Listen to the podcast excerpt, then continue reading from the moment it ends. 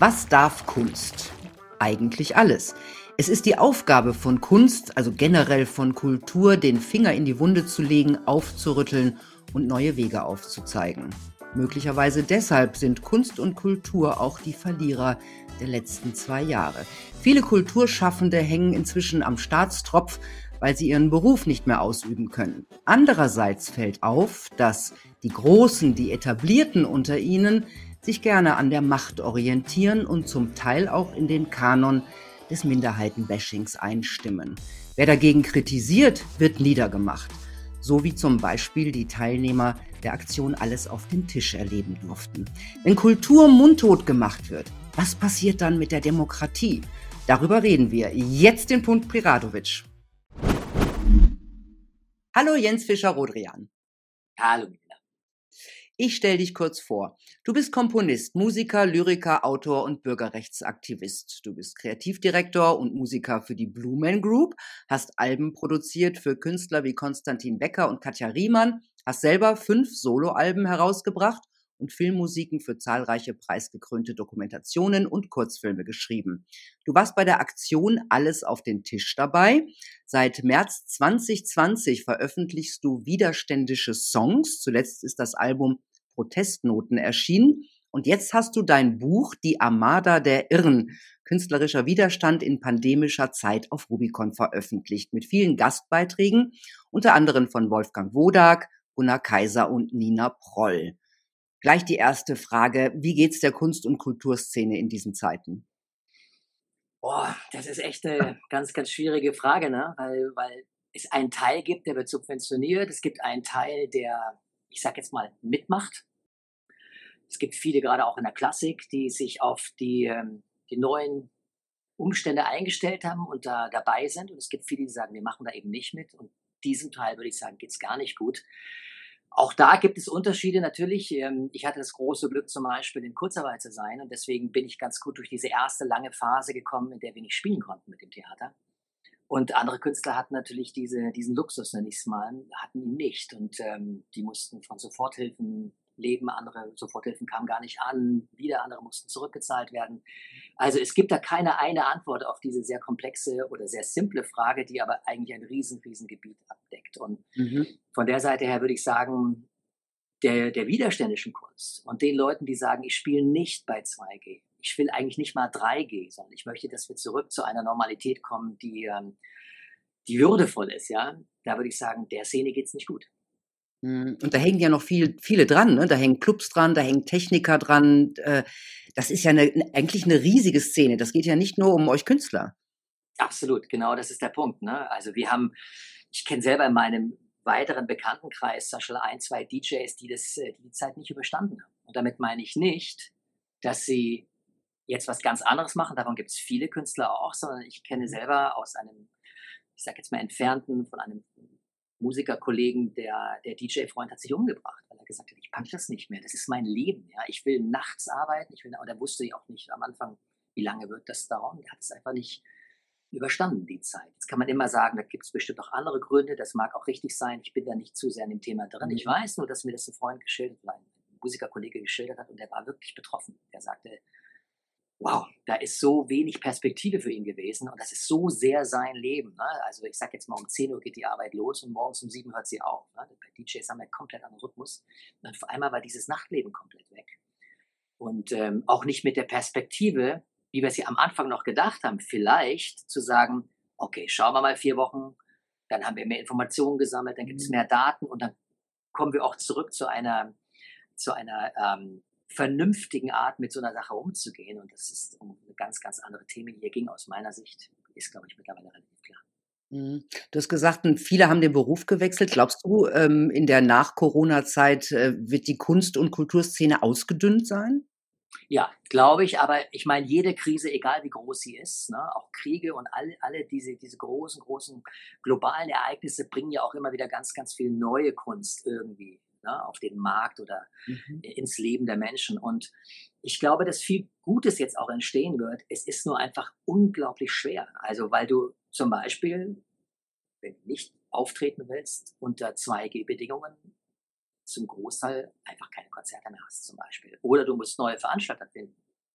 Und musst schauen, wer von diesen zehn Leuten ist denn bereit, es trotzdem zu machen oder anders zu machen oder vielleicht versteckt zu machen. Wir haben auch während der Lockdown-Zeit haben wir Konzerte gemacht an Orten, die ich natürlich hier nicht nennen werde, ähm, wo wir Konzerte gegeben haben vor 60, 70 Leuten zu einem Zeitpunkt, wo eigentlich nur vier Leute zusammenkommen durften oder sechs oder acht. Oh, ein Spreader-Event. Absolut. Und keiner ist krank geworden und alle leben noch. Also von der Seite her, ähm, ja, es ist verrückt, es sind verrückte Zeiten, vor allem eben für die auftretenden Künstler. Ne? Also wenn du jetzt schreibst oder wenn du malst, dann hast du vielleicht noch die Möglichkeit, im Rückzug Dinge zu tun. Aber wenn du vom Publikum lebst und vom Austausch mit dem Publikum lebst, dann ist es natürlich ganz, ganz schwer für Leute, die sagen, ich mache da nicht mit. Und ich kenne Künstler, und das ist ganz, ganz schlimm, das ist eigentlich für mich mit so die, die traurigste Entwicklung, die voll kritisch sind, die sagen, hier stimmt wirklich was nicht, aber es nicht mehr ertragen können, von ihren Musikerkollegen immer wieder angeraunt zu werden, weil man schon wieder 20 Minuten früher losfahren muss, weil der eine muss einen Test machen, mhm. alle anderen müssen keinen Test machen. Du weißt, was ich meine. Und mhm. von der Seite her ist es, ähm, es ist ganz, ganz schwer. Mhm. Und die schweigen dann? Also gibt es viele, äh, von die du kennst, die eigentlich, ähm, sagen wir mal, dagegen sind, aber trotzdem schweigen, weil, weil sie Angst haben, anzuecken, Freunde zu verlieren?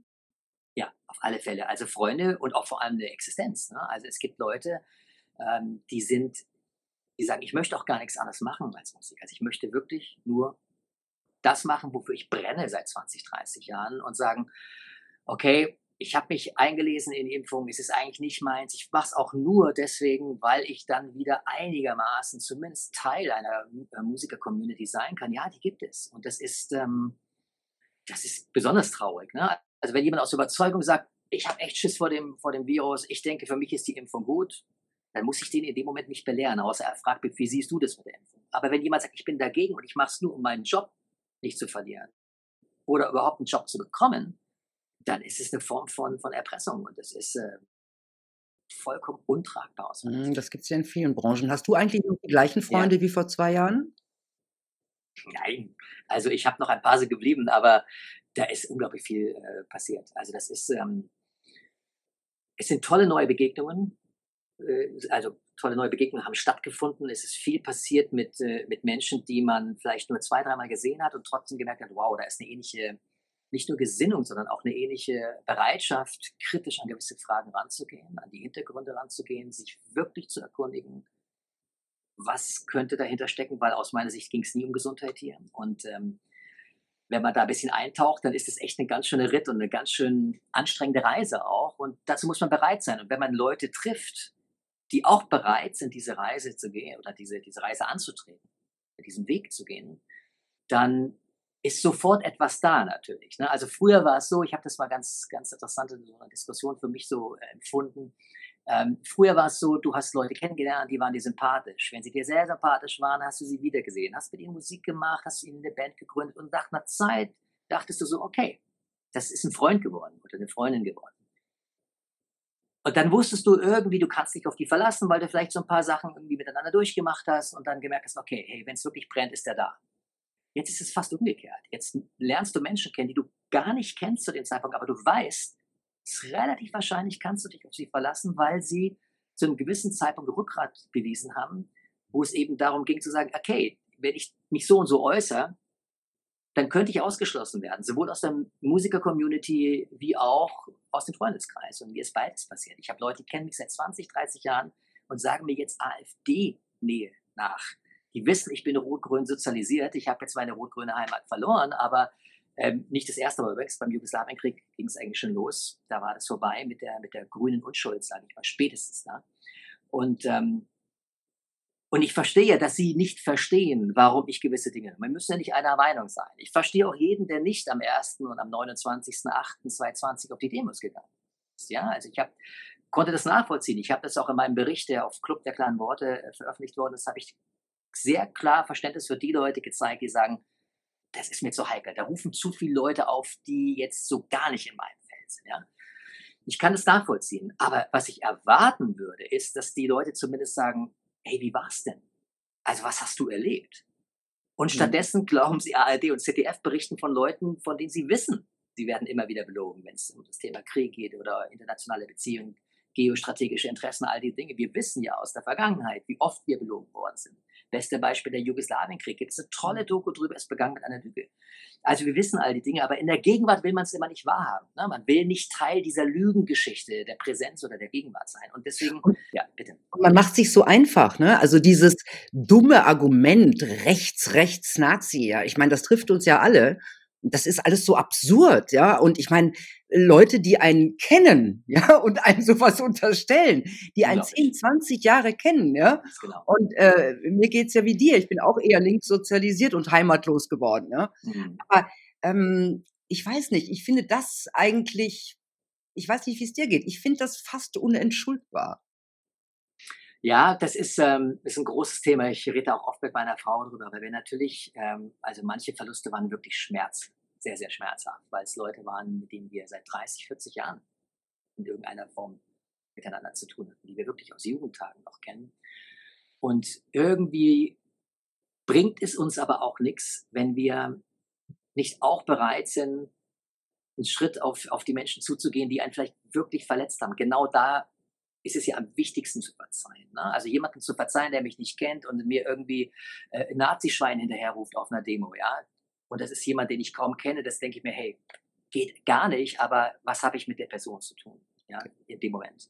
Aber bei Freunden, die einen wirklich wichtig sind, die einen jetzt einfach nicht mehr verstehen, und ich gebe dir recht, es ist echt schwer, an so einer Stelle zu verzeihen. Und trotzdem ist es wichtig. Also ich plädiere trotzdem immer noch und mit vollster Überzeugung für ein Miteinander, für ein Aufeinander zugehen. Ich weiß, wir sind müde nach zwei Jahren. Ich merke selber, ich bin echt, ich habe echt Federn gelassen und und ähm, und bin auch sehr desillusionisiert in, in vielerlei Hinsicht, weil ich merke, ich habe es so oft probiert und ich bin nicht durchgekommen. Ja? Und von der Seite her verstehe ich den Impuls zu sagen, es ist eigentlich nicht verzeihbar, aber genau da liegt ja die Kraft, wenn man sagt, ich verzeihe halt trotzdem. Ne? Und es gibt auch bestimmt Dinge, wo ich ungerecht war. Ich weiß ganz von einem Fall von einem Freund, der eigentlich zwar sehr vorsichtig ist, aber trotzdem immer eigentlich zugehört hat. Und irgendwann wurde ich so ungeduldig, weil ich sagte, was muss denn noch alles mhm. passieren? Jetzt meine, meine Frau wurde gerade Nazi-Futze hinterhergerufen auf einer Demo von einer 25-Jährigen. Wirklich. Das ist also auf einer Demo ohne Fahnen, wo wir lang liefen. Das war letztes Jahr. Diese Demo hieß, ähm, wir müssen reden. Keine Fahnen, kein, nichts Geschmäcklerisches. Familien, Alte, Kinder. Und meine Frau geht da lang und genau das passiert. Ja, die war wirklich, die war fertig von der Woche, weil sie sagt, ich mhm. bin seit 30 Jahren auf der Straße gegen rechts und werd von der, von der Antifa-Dame diesbezüglich so dermaßen angegangen, also wirklich aggressiv. Und dann geht man zu seinen Freunden und sagt, okay, ich weiß, du bist Moderator, ich weiß, du siehst es anders, aber was ist denn, also wie weit muss das gehen, bis du sagst, jetzt reicht's? Ich bin zwar nicht seiner Meinung oder ihrer Meinung, aber das, was da passiert, geht gar nicht. Ja? Aber ich meine, es ist so, es ist so, es ist so krass geworden. Wir waren ja auch früher nicht immer alle einer Meinung. Genau. Ja? Also man hat sich auch früher mal gestritten und äh, quasi an den Haaren gezogen, gekloppt und dann ein Glas Bier dann zusammengetrunken. Und das ist irgendwie weg, ja. Also es ist so, ja, es ist so absurd krass geworden, so, so ausschließlich. Und das ist, also die Leichtigkeit ist da weg. Ähm, äh, es ist ja so, dass viele etablierte Musiker, ja, die ähm, stehen ja sehr auf der Seite der Regierung und der Politik. Ja. Also auch Leute, von denen ich es gar nicht erwartet habe, so Campino von den Toten Hosen, der ja mit den Ärzten und Jan Delay zum Impfen aufruft, Grönemeyer, Maffei oder die Schauspielerin äh, Natalia Wörner, die in der, äh, in der Presse gesagt hat, ich will nicht mit Ungeimpften drehen. Hm. Bist du enttäuscht von den berühmten? Absolut. Also, dass so ein Thema polarisiert und dass es vielleicht Leute gibt, die sagen, okay, ich bin der Meinung, wir folgen jetzt mal irgendwie den Regierungsvirologen und Leuten wie Lauterbach, die oder wie, wie unser grüner Ministerpräsident in Baden-Württemberg meinte, die Impfung ist der Moses, der uns aus der Pandemie führt und so Geschichten, dass da Leute auch dieser Sache folgen, weil sie sagen, hey, wir als Community, wir sind eh eine Gesellschaft, die immer mehr auseinandergerückt ist, wo Solidarität keine so große Rolle immer gespielt hat, dass man sowas aufgreift und dass es die gibt, klar, das gehört ja auch zu einer pluralistischen Gesellschaft dazu. Das gehört zu einem großen Debattenraum dazu. Aber dass erstens so wenige bereit sind zu sagen, hier stimmt was nicht. Und dass, wenn sie es dann tun, sie sofort in dieses gleiche Lager äh, gesteckt werden, dass immer diese rechte Keule wieder rauskommt und dass sie immer noch funktioniert. Das macht mich fassungslos. Ich meine, was hat denn Nena mit rechts zu tun? Ich, ich meine, gerade oder? Das ist doch ja. absurd. Also vor allem, weil sie sagt ja nicht mal, ähm, das ist alles unglaublich, was hier passiert und die Politik ähm, ist, ist, total korrupt, sondern sagt lediglich, ich spiele vor Geimpften und Ungeimpften. Ich möchte, dass wir zusammenkommen. Und das reicht schon. Also das, das ist, macht mich fassungslos. Ja, es ist ja so, ohne Kultur wären wir ja nicht, äh, was wir sind. Da säßen wir auch nicht hier. Ne? Kunst, Kultur, Musik, es ist ja alles im Grunde über die Jahrtausenden Jahre so wichtig gewesen, ja, für unsere Entwicklung. Ähm, aber ich habe jetzt so ein bisschen den Eindruck, dass äh, Kunst und Kultur mh, hm, nicht mehr wichtig sind. Ein nice to have, aber braucht man nicht unbedingt. Also gerade was, was diese, was diese politische Argumentation äh, angeht. Hm. Liegt da richtig oder falsch?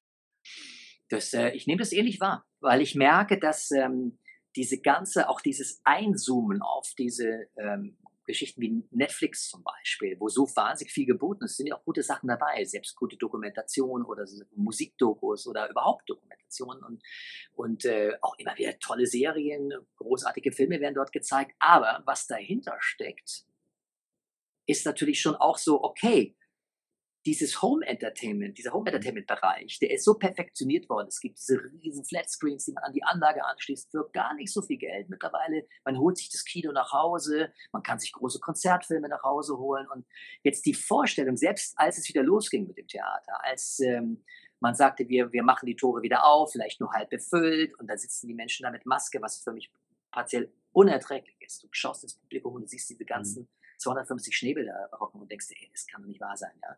Und dann, aber auch für den Zuschauer ist es ja so, ich habe mal einen Aufruf geschrieben, einen an die Künstler von dem Jahr und kurz danach auch ans Publikum. Also auch die Frage ans Publikum stellen, vermisst ihr uns eigentlich? Also ist es okay, dass wir jetzt nicht da sind? Oder habt ihr euch an die Netflix-Welt gewöhnt? Äh, weil da kriegt man ja alles und auch noch in sehr guter Qualität, kann sich zurücklehnen, irgendwie Tüte Chips auf dem Bauch und los geht die Reise. Also von der Seite her, ich stelle mir die Frage wieder ganz oft und denke mir, also wo ist diese Dringlichkeit auch von Künstlern und Intellektuellen im Allgemeinen zu hören, wie seht ihr das und wie geht ihr mit der Sache um? Also gerade die Kunst hat die Möglichkeit, Dinge zu überhöhen, zu abstrahieren, sie so auszudrücken, so auszudrücken. Und da passiert schon relativ wenig in meiner Beobachtung. Und deswegen bin ich so heilfroh, dass wir dieses Album jetzt ähm, hingestellt haben, wo wir sehr, sehr unterschiedliche Herangehensweisen und sehr, sehr unterschiedliche Themen innerhalb dieses großen C-Themas aufgearbeitet haben und auf sehr unterschiedliche Art und Weise auch. Finde ich sehr schön übrigens. Ich habe äh, einiges davon gehört. Es ist ja auch so, dass diese, dass dieses Album, glaube ich, der, dem Buch beiliegt. Ne? Wenn man das übrigens auch ein schönes Buch, muss ich auch loben und mit tollen Gedichten, toller Lyrik hinterher, auch von Leuten, von denen man es jetzt gar nicht erwartet hätte. Ja, ganz interessant. Ähm, ich habe auch so ein bisschen den Eindruck, dass die Menschen nicht mehr so zusammenkommen sollen. Dass das auch so, du hast gerade Netflix ähm, erwähnt, äh, diese, diese Perfektion des Home Entertainments, Homeschooling, wir haben Home Office. Home Office soll zum Teil ja auch weitergehen. Ich habe den Eindruck, der Kontakt soll vermieden werden. Also die Menschen sollen nicht Menschen, die zusammenkommen, reden immer, ja. Sie reden über alles Mögliche und ich weiß nicht, es ist ein diffuses Gefühl bei mir, dass das nicht mehr so erwünscht ist. Absolut. Es ist nur dann erwünscht, wenn der Grund, warum man sich trifft, eindeutig ist und sich alle einig sind. Also das mhm. beste Beispiel sieht man in der jetzigen Situation, in dieser großen Krise, die jetzt gerade in der Ukraine äh, stattfindet, dass man sieht, da sind 150.000 Menschen auf der Straße in Ordnung. Auf der, auf der, anderen Seite werden 200 mhm. Fußgänger irgendwie von der Polizei auseinandergescheucht, wenn sie für eine andere Cause auf die Straße gehen. Das heißt, wenn wir jetzt irgendwo hingehen, ich sage dazu Fridays for Future, all diese Themen sind berechtigt, die müssen diskutiert werden. Auch da muss immer aufgepasst werden, dass sie nicht instrumentalisiert werden und so weiter. Wir kennen das auch von den MeToo-Debatten. All diese Sachen, all diese Anstöße sind wichtig. Die Frage ist nur immer, wie geht man damit um? Aber mhm. viel wichtiger ist die Frage, reden wir miteinander? Also ich will doch sehr wohl die Argumente hören von jemandem, der sagt, ich habe eine panische Angst vor dieser Krankheit. Und dann kann ich sagen, und ich habe eine panische Angst, nicht mehr auf die Bühne zu können oder die Freiheit für, für immer zu verlieren. Und so mhm. begegnet man sich zumindest in der Angst und kann sich gegenseitig vielleicht auch helfen, trösten, wie auch immer. Wenn das aber nicht stattfindet, dann entmenschlichen wir uns und dann passiert genau das, was jetzt leider passiert ist. Ich meine, schau dir mal Kinder an, die jetzt die letzten zwei Jahre es gewöhnt sind, in den Supermarkt zu gehen und selbst ihre Eltern nur noch unter der Maske zu sehen. was passiert mit denen, wenn du, ich gehe meistens überall ohne Maske hin, ich bin auch maskenbefreit und natürlich suche ich Blickkontakt. Weil ich will ja auch wissen, ist es jetzt okay, wenn ich merke, dass hier eine ältere Dame vielleicht sehr, sehr ängstlich, dann halte ich Abstand, damit sie sich auch beim Einkaufen auch wohlfühlt. Na, man versucht ja, wir sind ja soziale mhm. Wesen, wir wollen ja Rücksicht nehmen. Und ist auch gut so und richtig so. Oder letztens tolle Begegnung. Sitzt bin ich in, in einem Biomarkt, das sind oft sehr, sehr radikale Leute, was die Masken angeht. Und da war ein nicht so radikaler junger Mann vor mir und der meinte so, entschuldigen Sie, ich sehe, Sie haben ja eine Maske irgendwo da unten rumhängen. Ähm, würde es Ihnen was ausmachen, die aufzusetzen? Ich würde mich einfach sicherer fühlen. Natürlich mache ich das dann. Das ist eine höfliche Anfrage für etwas, wo ich sage, oh, ich, ich will jetzt habe überhaupt nicht das Recht, jetzt zu beurteilen, ob seine Angst berechtigt ist oder nicht. Er stellt eine sehr höfliche Anfrage und natürlich, und wir waren sofort menschlich miteinander gut im Austausch. Sein. Ja? Ob ich das jetzt für gut heiße oder nicht, spielt jetzt mal gar keine Rolle. Mhm. Aber wenn ich dann ein Kind zum Beispiel sehe und ein Kind anlache und merke, dass mir die Mutter mehr oder weniger das Kind wegdreht, dass das Kind nicht mit mir in Kontakt tritt, weil ich keine Maske trage, dann sieht man, dass diese Entmenschlichung voll erfolgreich stattgefunden hat. Und das ist total erschreckend. Wie hast du die zwei Jahre als Vater? Du bist ja Vater. Wie, äh, wie hast du die als Vater erlebt? Ah, schwer. Also ich habe eine große Tochter, die ist 21 und eine, eine kleine, die ist 14. Gott sei Dank sind meine Frau und meine beiden Töchter, sind wir alle, denken wir in der Hinsicht ähnlich drüber, dass wir, wir sind zusammen. Ne? Also bei uns, wir, wir sind ähm, inhaltlich zusammen. Aber natürlich jeder mit anderen Schwerpunkten.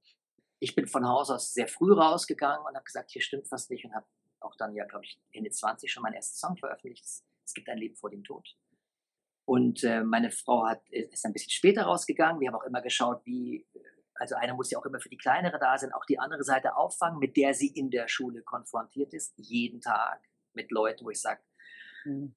boah, das ist schon, da gibt es nämlich eben auch Leute, die nicht zur Diskussion bereit sind. Und da gibt es auch Leute, die ausgrenzen, natürlich. Und Gott sei Dank hat sie aber so eine Peer Group, wo sie, wo, wo das funktioniert. Ne? Also sie versucht inhaltlich nicht immer so einzusteigen, soll sie auch nicht. Die hat ganz, ganz andere Dinge im Kopf mit 14. Mhm. Ist auch genau richtig und ja, richtig. Richtig so, so ja. Unbedingt. Und wir versuchen ihr da so viel Platz wie möglich zu lassen. Sie sieht natürlich, was wir machen und sie findet es einerseits toll, dass wir irgendwie ja auch, wir kämpfen ja nicht nur dafür, dass diese Maßnahmen endlich beendet werden, sondern wir kämpfen ja überhaupt für diesen freien Debattenraum, für den Dialog, für das Miteinander, für das Zusammenkommen, ne? all diese Dinge. Und vielleicht für die Freiheit generell und für die Freiheit generell. Und ich merke schon, dass da eine, eine große, große Akzeptanz und auch vielleicht, ähm, ja, Respekt ist in dem Fall kein passendes Wort, aber du weißt, was ich meine. Ne? Sie weiß, das zu schätzen, weil natürlich machen wir das ja auch für unsere Kinder und nicht nur für uns. Ne? Wir sind im, mhm. in der letzten Lebenshälfte oder im letzten Drittel angekommen und natürlich wollen wir so viel wie möglich äh, weitergeben, sodass dass die Kinder so frei wie möglich und so, so, so offen wie möglich irgendwie ähm, die nächsten 20, 30, 40 Jahre erleben können. Aber es ist manchmal, Melina, schon so hart, wenn du siehst, ein Kind geht morgens in die Schule und sie sitzt jetzt im Bus mit Maske und sie sitzt im Unterricht mit Maske. Und dann gibt es ja auch immer wieder Schulen, wo dann Leute und Lehrer sehr, sehr darauf aufpassen, dass es auch in Pause, wenn die Inzidenzwerte wieder hochgehen, dass irgendeiner wieder Panik schürt. Und davon haben wir ja, wir haben ein ganzes Panikorchester in der Regierung sitzen. Also von der Seite her ist, ist man in dieser Dauerpanikschleife und du siehst, dass dein Kind das jetzt einfach mitmachen muss, weil es auch sagt, ich will nicht die Einzige sein, die da ohne Maske sitzt. Ich möchte nicht dort ein Außenseiter sein, egal wie ich die Situation einschätze und sehe. Und das bricht mir jeden Morgen immer wieder so ein bisschen das Herz. Mhm. Nee, das wird auch wahrscheinlich nicht funktionieren. Aber ähm, ich, habe, ich habe arge Bedenken auch, was Freiheit angeht. Auch was die Freiheit in der Kunst und der Kultur angeht. Wenn ich lese, dass die neue Regierungsbeauftragte für Kultur, Claudia Roth, die hat jetzt gesagt, im März wolle sie nach Kassel fahren und mit den Dokumentarmachern über Kunstfreiheit sprechen und über ihre Grenzen. Also die geht nach Kassel und will sprechen über die Grenzen der Kunstfreiheit. Das steht ja da, das, das steckt dahinter. Also das sieht ja, das hört sich so an, als wolle die Politik jetzt auch die Kunst in gute Kunst und schlechte Kunst einteilen, weil natürlich geht's ihr um Demokratie, um bloß kein Rassismus, kein Antisemitismus. Das sind ja diese Totschlagargumente, die ja äh, überall gefunden werden. Wenn man sie auch nur lang genug sucht, kann man ja alles in Zweifel stellen und alles in eine Ecke schieben. Und das erwischt möglicherweise die Kultur auch jetzt demnächst. Ja, ist, das ist ein fataler Weg, oder wie siehst du das? Also, all diese Sachen sind so beängstigend, ganz ehrlich, weil wir haben einen Kanzler, der gleich nach seiner Wahl davon spricht, es gibt keine rote Linien bei gewissen Themen.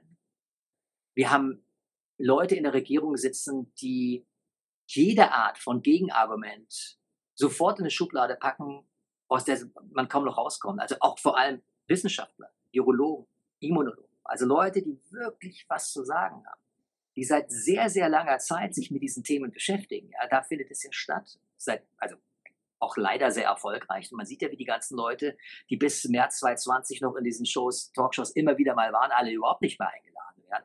Ähm, Wikipedia-Einträge sind verändert worden von Leuten, um sie in die oder die Lager zu packen. Meine auch. Deine auch, ja? ja, ja was, sag, erzähl mir mal, was ist denn bei dir, was ist denn bei dir passiert? Also, was hat sich verändert? jetzt ein bisschen drum, also wenig ja. jetzt, dass ich Fake News quasi verbreite, mhm. wie die genau. bestimmte Faktenchecker feststellen. Also. Ja, ja, natürlich. Und die Faktenchecker, die, die gut bezahlten Faktenchecker von gewissen, genau. ich weiß genau, was du meinst. Ja, ja. Und das sieht man ja bei Leuten wie äh, Clemens Arbey oder auch Daniel, Daniele Ganser hat das ja schon sehr, sehr früh erfahren. Das ging ja schon nach 9-11 bei ihm so los. Also mhm. gewisse Leute haben da Erfahrung damit, andere müssen es jetzt schmerzlich erfahren. Ähm, also von der Seite her, dass eine Claudia Roth, ich meine, war die nicht mal Managerin für irgendeine Band? In, in ähm, Tonsteine äh, Scherben? Oh mein Gott. Also überleg dir mal, für was für eine Band? Für Rio Reisers Band, richtig? Mhm. Also. König von Deutschland. Jetzt ist genau. die Königin von Deutschland. Jetzt ja. ist die Königin von Deutschland. Also ich meine, ich muss schon sagen, natürlich gibt es Leute, wo ich sagen würde, wenn die heute noch da wären, dann wären diese lauten Stimmen da, die wir so schmerzlich vermissen. Und auf der anderen Seite habe ich fast Angst. Wäre das so? Aber ist die Frage, wäre das so? Ich genau. meine, ich hätte von Campino auch erwartet. Ist ja. aber auch nicht gekommen. Stimmt. Also, hm. Genau, er war ja noch sehr, sehr laut. Ne? Er war ja noch sehr laut bei der Schweinegrippe zum Beispiel. Ne? Und also auf der Bühne auch und so voll gegen die Impfung damals. Also, da gibt es Konzertausschnitte, wo du denkst, wow, genau das würden wir uns jetzt wünschen, wo diese ganze Impfkampagne ja weltweit angelegt ist und viel größer angelegt ist und es um ganz andere Dinge geht. Also mhm. wenn man es jetzt sieht, also spätestens ab dem Zeitpunkt, als man gesehen hat, nein, die Impfung hält nicht, was sie verspricht. Die Leute sind immer noch ansteckend und sie stecken sich selbst an. Und in gewissen Gebieten ist es sogar so, dass die, die Rate an dreifach geimpften Menschen sehr hoch ist, selbst auf den Intensivstationen. Also spätestens da hätte ich gedacht, okay, wir hatten oder einige hatten Angst vor dem Virus von der Seite her, wir haben es probiert, wir haben gemerkt, es funktioniert nicht. Aber wie oft muss ich denn das Gleiche immer wieder machen, um zu merken, dass es nicht funktioniert? Hat ja Einstein, glaube ich, schon gesagt. Ne? Also wie oft muss ich dasselbe Experiment machen, um zu merken, es wird mhm. nicht besser, weil ich immer das Gleiche mache. Und spätestens da hätte ich gedacht, und gerade Leute wie Campino und auch andere Liedermacher in Deutschland waren immer sehr stark im, im, der Aner in dem Anerkennen des Scheiterns. Also zu sagen, ich hatte eine Meinung, ich habe mich geirrt und haben dabei aber nicht ihr Gesicht verloren. Das ist, macht ja manche Künstler sehr stark, indem man sagt, okay, Entwicklung gehört dazu, ich habe es falsch eingeschätzt. Ich persönlich kenne Künstler, die super vorsichtig waren am Anfang und dann kam ich raus mit dem Song Es gibt ein Leben vor dem Tod. Und da war ich noch bei Facebook, ich bin dann später ausgestiegen. Und da kamen dann wirklich Kommentare von Leuten, von denen ich gedacht habe, die sind super, super kritisch, was den Song angeht und haben sich bedankt, weil sie gesagt haben, ich versuche seit sieben Monaten irgendwie dieses Ding, äh, ähm, diese Situation in Worte oder in die Lyrik oder in die Poesie zu packen. Mir gelang es nicht, aber meinem Freund Jens Fischer-Rodrian ist ein ist, ist ein klasse Statement gelungen, so, ne? wo ich gemerkt habe, okay, das gibt schon auch Leute, die sagen, ey, ich habe jetzt echt für meine Verhältnisse lang gebraucht, um irgendwie zu kapieren, dass hier echt was am Argen ist. Aber ich bin, ich sag jetzt mal, aufgewacht. Ja, es klingt immer so ein bisschen überheblich, aber du weißt, glaube ich, was ich meine.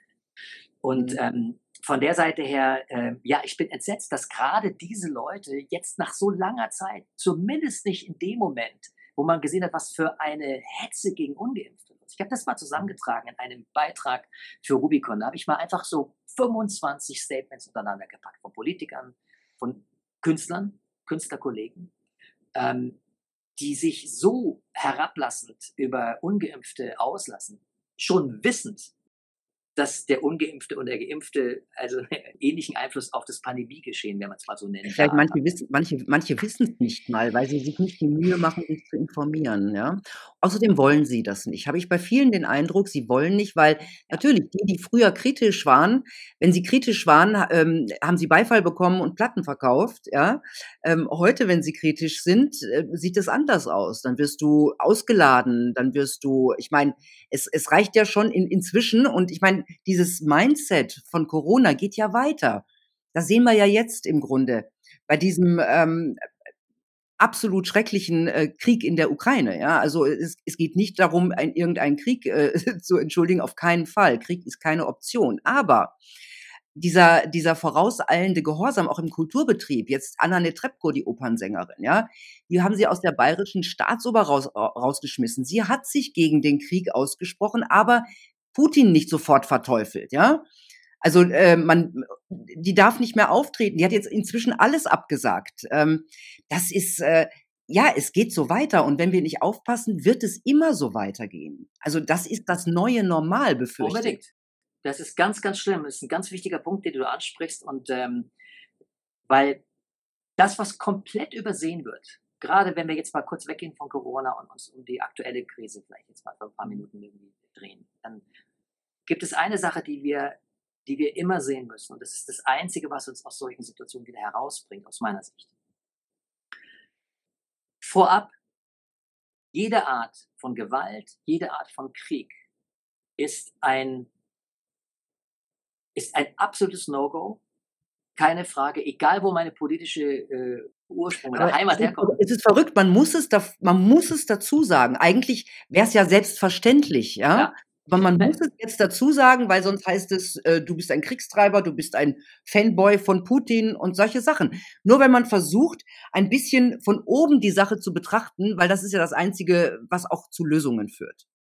Das ist, das ist, genau der Punkt. Das ist das, wo ich eigentlich hin wollte, dass ich sagen, sagen muss, ich finde es schon okay, dass man das auch als Statement nochmal sagt, weil es gibt auch Leute, die sagen, nein, für sie ist Krieg die letzte Option, um vielleicht dann größeres Leid zu verhindern. Ich glaube daran nicht. Ich, es gibt für mich historisch keinen Beweis dafür, dass irgendein Krieg zu weniger Leid geführt hat. Deswegen habe ich es extra nochmal gesagt. Das ist aber, aber du hast recht. schwierig zu sagen, ne? Das, Im Nachhinein. Absolut. Das kommt natürlich auch dazu, da hast du recht. Mhm. Aber die entscheidende Frage ist doch, die Situation ist jetzt so, wie sie ist. Und alles, was uns doch interessieren sollte, ist, wie schnell kommen wir da raus aus der Nummer? Und das hm. kann doch nur dann funktionieren, wenn du die Bereiche bearbeitest und dich dort öffnest, wo du wirklich Einfluss drauf hast. Das heißt, wenn ich als westeuropäischer Politiker die Sicherheitsinteressen Russlands nicht im Kopf habe, wenn ich in ein Gespräch gehe, ja, wo soll denn das enden? Das kann doch nicht funktionieren. Und wir wissen doch nun wirklich genug. Und es gab Leute, die jetzt sehr, sehr still sind, die noch vor vier, fünf Jahren gesagt haben, das, was die NATO hier betreibt, mit der, äh, mit der NATO-Osterweiterung und all diesen Dingen ist so gefährlich, weil irgendwann wacht der schlafende Bär vielleicht auf. Und ich will damit überhaupt nicht sagen, dass, dass äh, Putin ein lupenreiner Demokrat um Gottes Willen, überhaupt Aber warum wir die jetzt nicht mehr hören, das liegt daran, dass sie A, nicht mehr eingeladen werden in, in, in, den Medien. Also Talkshows sind nicht mehr für Talk da, also auf jeden Fall für keinen konfrontativen Talk. Oder dass sie wissen, was ihnen blühen könnte und einfach die Schnauze halten. Ja? Genau so ist es. Und das Tragische ist aber, dass wir dadurch der Lösung ja überhaupt nicht näher kommen. Also wenn ich nicht beleuchte, äh, äh, was mit der Energieversorgung ist, die für uns so wichtig wäre, für Europa, nicht nur für Deutschland, aber auch für Deutschland. Und wenn du dann ein bisschen hinter die Kulissen schaust, ein bisschen Recherche betreibst, und dafür braucht es nicht viel. Ja, Jens Erich sagte mal sehr schön, ähm, Information ist eine Hohlschuld, keine Bringschuld. Wenn ich darauf warte, dass ARD und ZDF mir diese Information ins Wohnzimmer bringen, dann werde ich lange mhm. warten. Ich muss schon ein aber bisschen mehr tun. Problem. Es ist bequem. Eben, ja, die, also das nach dem Motto A und AD, AD und ZDF ähm, bringen das, was die Regierung auch meint. Wenn ich dem, wenn ich dem nachfolge, dann geht's mir nicht schlecht. Dann will mir keiner was Ganz und genau. ich laufe einfach so schön mit. Wir sind äh, im Grunde Menschen, die meisten Menschen sind absolute feige Mitläufer. Kann man das so sagen? Ich glaube, ja, das ist ja, also ganz ehrlich, ähm, es ist immer schwer, über auch Menschen zu reden, die man natürlich nicht kennt, aber alles, was ich jetzt so äh, wahrgenommen habe und wie oft mhm. ich dann so sehe, wie die Reaktion bei Leuten ist, ja, es ist ein Großteil des Problems sind nicht oft die Leute, die so furchtbare Entscheidungen fällen, wie in einen Krieg zu ziehen oder sich dann auch radikal zu verhalten, radikal in der Verbalisierung. Ne? Also das Säbelrasseln gegen Russland ging schon lang vor dem Krieg los, und zwar seit langer Zeit. Ja? Und auch wieder mal von einer rot-grünen Regierung, wie damals im Jugoslawienkrieg. Unfassbar, ja? dass das äh, schon wieder so einen ähnlichen Ton annimmt, so dieses Feindbild schaffen. Jetzt war es der Ungeimpfte, der wird jetzt ausgetauscht, jetzt kommt Putin. Nochmal, ich bin überhaupt kein Putin-Fan, aber ich bin ein Fan, zu versuchen, zu verstehen, wie man aus der Sache rauskommt und was seine Interessen sind und eben nicht das zu ignorieren. Und von der Seite her, ähm, ja, ich, ich glaube, das Problem sind einfach doch immer die Leute, die halt mitlaufen, wo es am bequemsten ist. Nicht anecken, sich nicht wehtun, anderen nicht wehtun. Mhm. Und nein, in der Diskussion gehört auch mal dazu, dass wir uns wehtun. Wenn wir uns vertrauen, ist das aber möglich, ohne dass Narben entstehen und das größere Wunden auf. Genau, und ich glaube, was auch so wahnsinnig wichtig geworden ist in den letzten Jahren, ist Symbolpolitik. Ja, also ähm, Netto schmeißt russischen Wodka aus dem Sortiment. Oh, mein Gott, ja, das hilft aber auch. Alle sollen die Lichter ausmachen, um Putin zu zeigen, dass wir sein Gas nicht brauchen. Ich meine, ganz ehrlich, ich halte das für relativ dämlich. Aber jeder denkt, okay, ich, er gehört jetzt zu den Guten, äh, wenn er den Kniefall macht. Die Fußballer, die den Kniefall gegen Rassismus machen. Ja, es ist, aber kann man machen, aber äh, mh, hm, bringt das ne? irgendetwas? Nein, es ja. bringt erstmal gar nichts, außer man, dass man sich auf die Schulter klopfen kann, ja, wenn man sein sein Profilbild mit einer Flagge äh, oder mit äh, MeToo oder Je suis irgendwas. Ähm, das ist so diese Symbolik heutzutage, ja. Und wer schon bei der Symbolik nicht mitmacht, ist schon verdächtig. Super Beispiel, das du gerade gebracht hast. Ein Freund von mir, Amerikaner, mit dem ich auf der Bühne bin bei der Blue Man Group, der hat ähm, eben nicht in der Zeit, als es irgendwie ganz besonders vogue war, ähm, diese Black Lives Matters ähm, Banner auf seinem Profilbild zu haben, ne?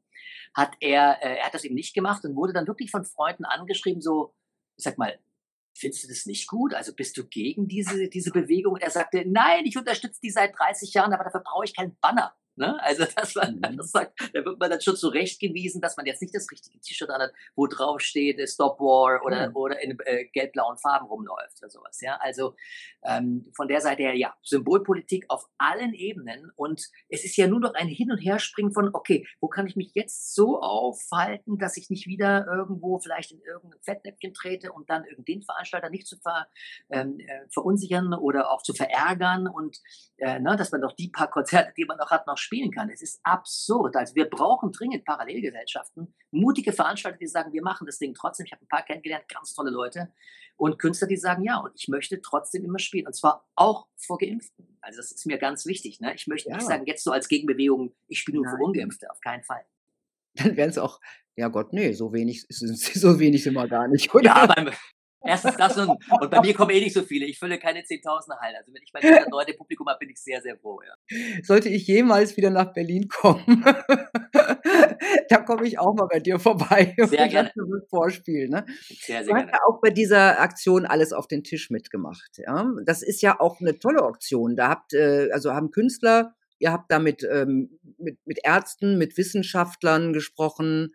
Ähm, und wurde sofort als äh, böse Schwurbler und Querdenker abqualifiziert. Hattest du da schon damit gerechnet?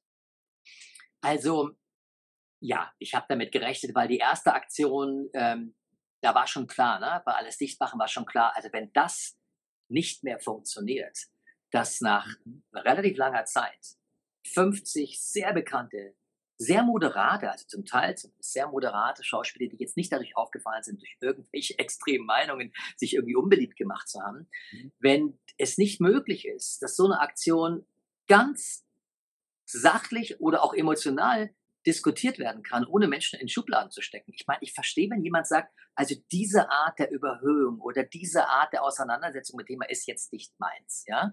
Das kann ich nachvollziehen. Ich fand viele der Clips super.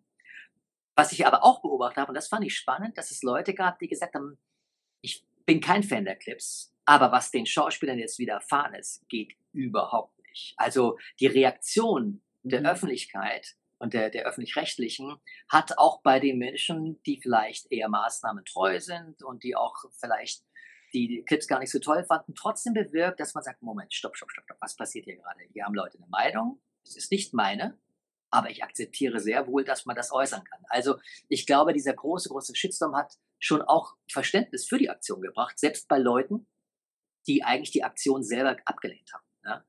Und mhm. jetzt bei der zweiten Sache, da hat es mich nur von der Seite überrascht, dass es hier ja nicht mehr darum ging, zu sagen, wir wollen es künstlerisch aufarbeiten. Das ist immer geschmäckerisch, da kann man immer sagen, dem einen gefällt diese Art der Kunst, dem anderen nicht. Sondern hier ging es darum, wir möchten gern Gespräche führen und wir möchten die Fragen stellen, die ihr zu Hause vielleicht auch habt Ich bin jetzt kein Virologe, ich bin kein Immunologe. Ich habe mich reingelesen in die Themen, aber trotzdem bin ich doch heilfroh, wenn ich mal 20 Minuten mit jemandem reden kann und die Fragen stellen kann, die mir in den Büchern, die ich gelesen habe, vielleicht nicht beantwortet worden, äh, beantwortet worden sind. Ich hatte das große Glück, mit Jochen Kirchhoff zu sprechen und da ging es dann eher um ein Thema, ne, um das Thema äh, Freiheit natürlich und Fremdbestimmung und andere Themen waren ja sehr, sehr, sehr klar auf die, auf die medizinische Seite auch irgendwie ausgerichtet. Und dass das genauso behandelt wird, das hat mich wirklich überrascht, weil ich dachte, ähm, also klarer kann doch nicht sein, wie wir hier einen Dialog suchen. Es sind ja auch nicht nur Leute dabei, die gegen das Impfen sind. Das sind auch Leute, die selber geimpft sind und auch das Impfen befürworten, aber vielleicht nicht bei Kindern, ja. Dass man zumindest sagt, okay, also mhm. so, dass man einfach sagt, wie, ja. Ja, Ne, aber ich glaube ich glaube, es geht gar nicht darum, ähm, ob etwas falsch ist oder so. Es geht ums Canceln inzwischen, ja? Und ich habe so ein bisschen den Eindruck, dass sich, äh, Politik und Medien völlig daran gewöhnt haben in den letzten zwei Jahren, dass sie, wenn sie einfach jemanden nicht gut finden, dann canceln die den, diffamieren ihn und die kommen damit durch. Also läuft es ja auch so. Ne? Also ähm, wir haben ja auch jetzt inzwischen einen seltsamen Politikertypus. Also jetzt gerade in der neuen Regierung, wo wir so viele neue drin haben, da sind so viele Menschen, äh, die quasi das Arbeitsleben nur aus der Partei kennen. Also die kennen das Leben der, der Menschen, der ihre Sorgen und Nöte gar nicht. Die sind irgendwie nach dem Abi noch mal drei Semester trinken und saufen studiert und dann, und dann in der Partei Karriere gemacht, ja. Ähm, also das sind nicht die Politiker, glaube ich, die wir brauchen. Was bräuchte es denn? Brauchen es bräuchte ja, ja, also es bräu also ich glaube natürlich, ähm, ich, ich bin vom Herzen her schon auch Anarchist. Also ich ähm, äh, äh, finde die, die, ich glaube, ich glaube diesbezüglich sehr wohl, dass sich Menschen auch anders organisieren können wie durch ein Staatsgebilde in dieser Form, wie wir es jetzt erleben oder seit, seit vielen Jahrhunderten erleben. Ich selber bin großer Fan des aleatorischen Systems. Ich glaube, dass die Idee des Losens, dass man sagt, man hat aus mhm. verschiedenen Bevölkerungsschichten alles so gut abgedeckt, dass man ein Parlament mit 400, 500 Menschen hat, die können nicht wiedergewählt werden. Die genau, werden, die werden ausgelost. Die werden ausgelost, genau. genau. Die werden ausgelost, die werden fürstlich bezahlt, die kriegen die Garantie, dass sie danach zurück in ihren Job gehen können, dass sie also auch nicht irgendwie dann so, so einen kompletten Neustart haben. Und dort werden die wichtigsten Themen diskutiert und Lösungen gesucht. Und zwar quer durch den, durch den äh, Durchschnitt der Gesellschaft. Und jetzt werden immer Leute sagen, ja, aber das sind ja, die sind ja nicht fachkundig oder die kommen nicht. Entschuldige mal, unsere Regierung ist doch auch nicht fachkundig. Ich meine, null. Null. Also selbst ein. Einzig Fachkundigen sind die Lobbyisten, die sie beraten. Ganz genau. Und jetzt kann man ja, jetzt kann man ja all diese Leute eben bei gewissen Themenbereichen macht man eben diese, diese Arbeitsgruppen und holt sich da Leute dazu, die möglichst nicht von irgendeiner Industrie gesponsert werden. Und selbst Lobbyisten, wenn jetzt jemand sagt, ich bin jetzt aus der erneuerbaren Energielobby und das sind meine Interessen und die zeige ich euch, und es hat Vorteile, aber es hat auch Nachteile. Und dann entscheidet aber nicht der Lobbyist, sondern entscheidet eben dieses Arbeitsgremium oder diese Genau, Regierung. das ist der Unterschied. Das ist genau der Unterschied. Das hat Wodak mal so schön gesagt. Er sagte, ich habe gar nichts gegen Lobbyisten. Die dürfen ihre Anliegen vortragen. Sie dürfen nur nicht entscheiden zum Schluss. Das ist, ja. das, der, eigentlich der, der springende Punkt. Und deswegen bin ich ein großer Fan von der Idee, dass man ähm, also dass auch eine, die Zeit im Parlament, die muss begrenzt sein. Es kann doch nicht sein, dass jemand mit sieben, genau wie du sagst, du machst Abi, dann machst du irgendwie zwei Jahre, reist du um die Welt, dann machst du deine Studien, vielleicht, wenn überhaupt, wirst reingewählt und willst da natürlich auch nicht mehr raus. Fürstlich bezahlt, sämtliche Privilegien und, und, und. Also das darf nicht sein. Also so darf Politik aus meiner Sicht gar nicht funktionieren. Es gibt ein sehr schönes Buch, das ich an der Stelle empfehlen möchte. Das heißt Gegen Wahlen von einem belgischen Autor. Und, äh, und dieser Autor beschreibt anhand der Geschichte der letzten 2000 Jahre, dass dieses aleatorische System, also das Losverfahren, immer wieder angewandt worden ist und ganz oft sehr gut funktioniert hat. Schnell wird es nicht gehen, deswegen glaube ich wahrscheinlich Demokratie über den Direktkandidaten ohne Parteizugehörigkeit, dass man eben nicht auch immer diese, diese, diese Parteidogmen erfüllen muss, sondern wirklich mhm. sachorientiert diskutiert und auch bitte wir wieder an den Tisch kommen, wo es normal ist, dass alle demokratisch gewählten Parteien am Tisch sitzen und über gewisse Dinge sprechen. Und ich glaube, wir müssen es als Zivilgesellschaft vorleben. Ich gebe dir mal ein ganz simples Beispiel, wenn ich darf. Nur einen Satz dazu. Mhm. Ich habe mir letztens überlegt, in einer anderen Sendung, in der ich eingeladen war mit dem Moderator, wie spannend wäre das, wenn man ein Thema hat, zu dem Thema werden sieben Lösungen angeboten und es sind sieben Diskutanten da. Du weißt nicht, wer ist AfD, CDU, FDP, Grüne, Linkspartei und so weiter. Und dann wird eine Stunde lang diskutiert, dann wird versucht aus diesen ganzen Vorschlägen, jetzt zum Beispiel, ich sage jetzt mal keine Ahnung, irgendein Thema, was jetzt äh, gesellschaftliche Relevanz hat, wird diskutiert. Und ganz zum Schluss löst du auf, wer ist von welcher Partei. Mhm. Das heißt, du gehst neutral in die Diskussion rein mhm. und sagst nicht von Haus aus alles, was der Typ von der FDP sagt. Oder, wenn man aus der anderen Ecke kommt, von der Linkspartei, geht überhaupt nicht. Sondern mhm. du hörst ja erstmal an, was sie zu sagen haben. Ja, gehst mhm. neutral, sachorientiert und lösungsorientiert im Gespräch rein. Wenn wir das in Diskussionsrunden und in guten Formaten und nur die alternativen Medien werden das tun, das wird jetzt erstmal nicht in den öffentlich-rechtlichen passieren. Mhm. Wenn wir sowas vormachen, dann könnten das natürlich auch irgendwie so Role Models sein für, für hoffentlich für die für den politischen Entscheidungsprozess. Genau, wir sollen uns den Optimismus nicht ganz, äh, nicht ganz vergrätzen ja. lassen. Ja, also finde ich auch. Ich glaube auch, dieses System gehört einmal ordentlich durchgeschüttelt, auf den Kopf gestellt und neu geordnet. Jens, vielen Dank. Vielen Dank. War ein super nettes Gespräch mit dir. Fand ich auch. Ähm, vielen Dank in, für deinen Einblick in die Künstlerszene und in deine Künstlerseele. Ja. Danke. ja. Und ich hoffe, dass wir uns bald mal persönlich kennenlernen. Sehr gerne. War sehr schön bei dir, Melina. Danke dir. Jo, tschüss. Ciao, ciao. Tja, Leute, Kunst und Kultur werden momentan, wie ich schon gesagt habe, als nice to have betrachtet, also nett zu haben, aber nicht wirklich wichtig. Und ich glaube, das ist ein ganz, ganz großer Trugschluss. Es ist die Kultur gewesen, die dem Menschen schon in seinen Anfängen Flügeln verliehen hat. Ohne Kultur würden wir hier nicht sitzen, würden wir hier nicht sprechen. Und ganz, ganz wichtig für eine gesunde Gesellschaft, Kunst und Kultur müssen frei sein, ohne ideologische Zensur, also genau ohne das Gegenteil, was gerade läuft. Ich wünsche euch eine gute Zeit. Bis bald.